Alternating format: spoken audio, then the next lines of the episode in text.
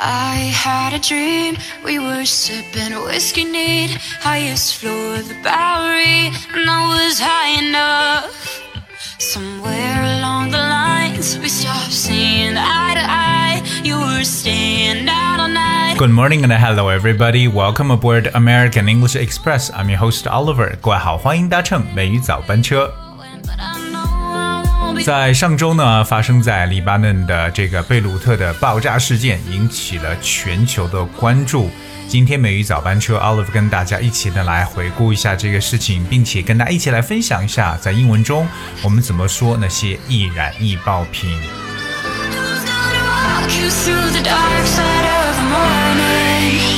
Alright, okay, so we're gonna check out this news that took place last Tuesday. Two explosions rocked Beirut last Tuesday, leaving more than 110 people dead and 4,000 injured, according to multiple media reports.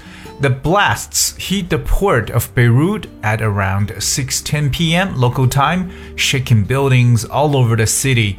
The number of casualties is expected to rise as search and rescue efforts and the medical treatment of the injured continue. 根据多家媒体报道呢，上周二在贝鲁特发生了两起爆炸，那造成一百一十多人死亡和四千多人受伤。当地时间下午的六点十分左右呢，在贝鲁特港口发生爆炸，整个城市的建筑物都在震动。那随着这个搜救工作和对伤者医疗救治继续进行，死亡人数呢预计还会攀升。所以呢，这是出现了一个比较轰动的一个爆炸事件。那 we talk about this one because it's one of the sensational news around the world, and uh, there are a few language points I'd like to share with you. 有几个原点跟大家一块来分享一下。首先呢，我们来看这里边说到一个动词叫 rock，r o c k，rock。rock 做名词呢，表示为一个岩石，对不对？石头 rock。OK，我们知道 rock and roll 就是摇滚，对吧？But rock 其实本身又有 shake 震动的一层意思。OK，so、rock means to shock something or someone very much or make them afraid。它有点使什么什么震惊，使什么害怕或惊吓的意思。rock。比如说这则消息，它是震惊了世界。The news rocked the world。 当然，rock 这个词本身呢，also means to shake or to make something shake violently，可以表示呢剧烈的摇摆、剧烈的晃动。rock。比如说，当这个炸弹爆炸时，房子呢都在晃动。The house rocked when the bomb exploded。所以“震动”这个词啊，其实大家有 rock、shake， 还有一个词就是地震的那个震，叫 quake，q u a k e。那么这三个词呢，都是非常相似，表示震动、摇摆的这么一层意思。当，今天我们要看一下关于爆炸的这个说法。OK，这个动词叫 explode，e x p l o d e，explode。So what's explode? The word explode means to burst or make something burst loudly and violently, you know, causing damage. 它就是那种爆炸、爆裂、爆破的意思。explode。如果说城里到处都响起这种炸弹的爆炸声，then bombs were exploding all around the city. Bombs were exploding all around the city. 但是 explode 这个词啊，它除了表示爆炸之外呢，could also mean to increase suddenly and very quickly in number，可以表示呢突增或者说一个激增的一层意思，特别是某个数量的一个急剧增长，我们也可以使用 explode。比如说迅速增长的世界人口，the exploding world population，the exploding world population。Well, explode 这个词除了表示爆炸、表示激增，it would also mean to suddenly become very angry or dangerous。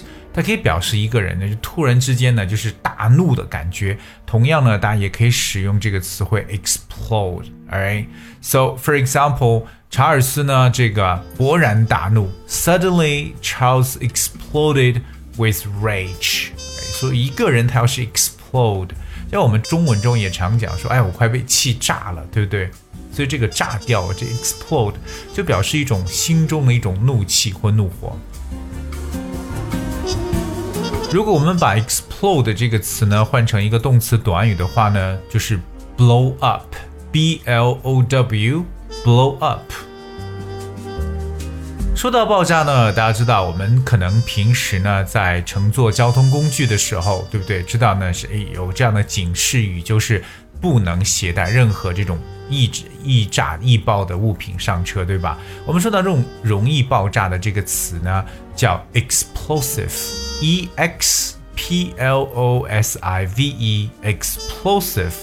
So explosive means easily able or likely to explode，就是容易爆炸或可能引发爆炸的这个词叫 explosive。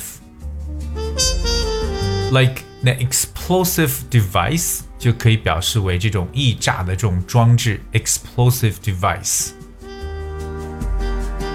而我们说到这种呃，易炸品呢，实际上呢，也可以使用这个单词，就是我们所说的 explosive 做名词，because explosive means a substance that is able or likely to cause an explosion，所以这个词就表示为易爆品 explosive。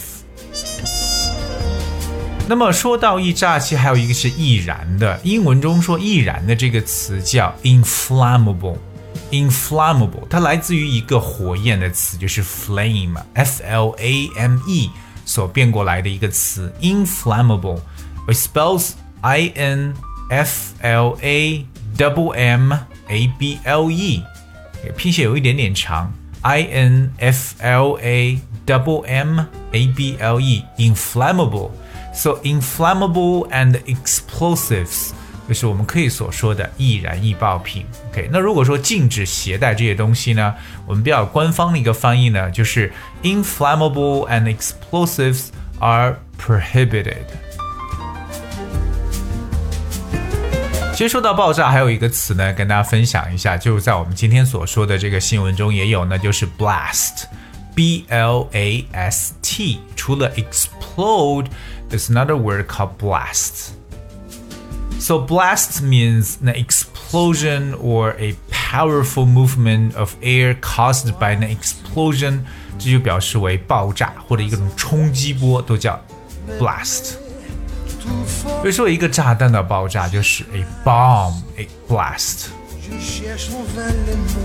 在口语当中啊，blast 这个词还有另外一层意思。Alright, so another definition for blast means very enjoyable experience that is a lot of fun，表示为热闹的一个聚会或者一个狂欢的说法，我们叫做 blast。For example，聚会呢非常热闹，The party was a blast。 有些时候经常就是说，哎，你是不是去参加一个 party 了？对啊，哎，那个 party 怎么样？Well, it was a blast. When you say it was a blast，就表示太棒了。所以这个 blast 其实它表示特别热闹、特别好玩的这么一个场合。比如说我们在聚会上玩的很开心，这句话也可以讲到说，We had a blast at the party. We had a blast at the party. Okay, so that's what we talk about。这是我们跟今天跟大家去分享的，说到这个易燃易爆品 （inflammables and explosives）。那么最后呢，我想把今天跟大家说的这个新闻呢，再次的来阅读一遍。如果你愿意的话呢，不妨和我一起来进行朗读。哎。Two explosions rocked Beirut last Tuesday, leaving more than 110 people dead and 4,000 injured according to multiple media reports. The blasts hit the port of Beirut at around 6:10 p.m. local time, shaking buildings all over the city. The number of casualties is expected to rise as search and rescue efforts and medical treatment of the injured continue. So this is what I share with you today. 今天跟大家去分享的。 那这么一个消息，当然已经过去一个星期了。那更重要的是，希望大家在这里边能学到一些我们在生活中可以碰到的或了解到的一些词汇。Okay, I guess that's we have for today's show. 今天的节目呢就到这里。那当然了，我再次提醒一下，如果各位想要了解我们每一期美语早班车的这个文本的话呢，其实呢只需要用微信搜索一下“美语早班车”就可以找到。OK，今天节目的最后呢，送上一首歌曲《Something Strange》。Hope you guys will enjoy and thank you so much for tuning. Until tomorrow.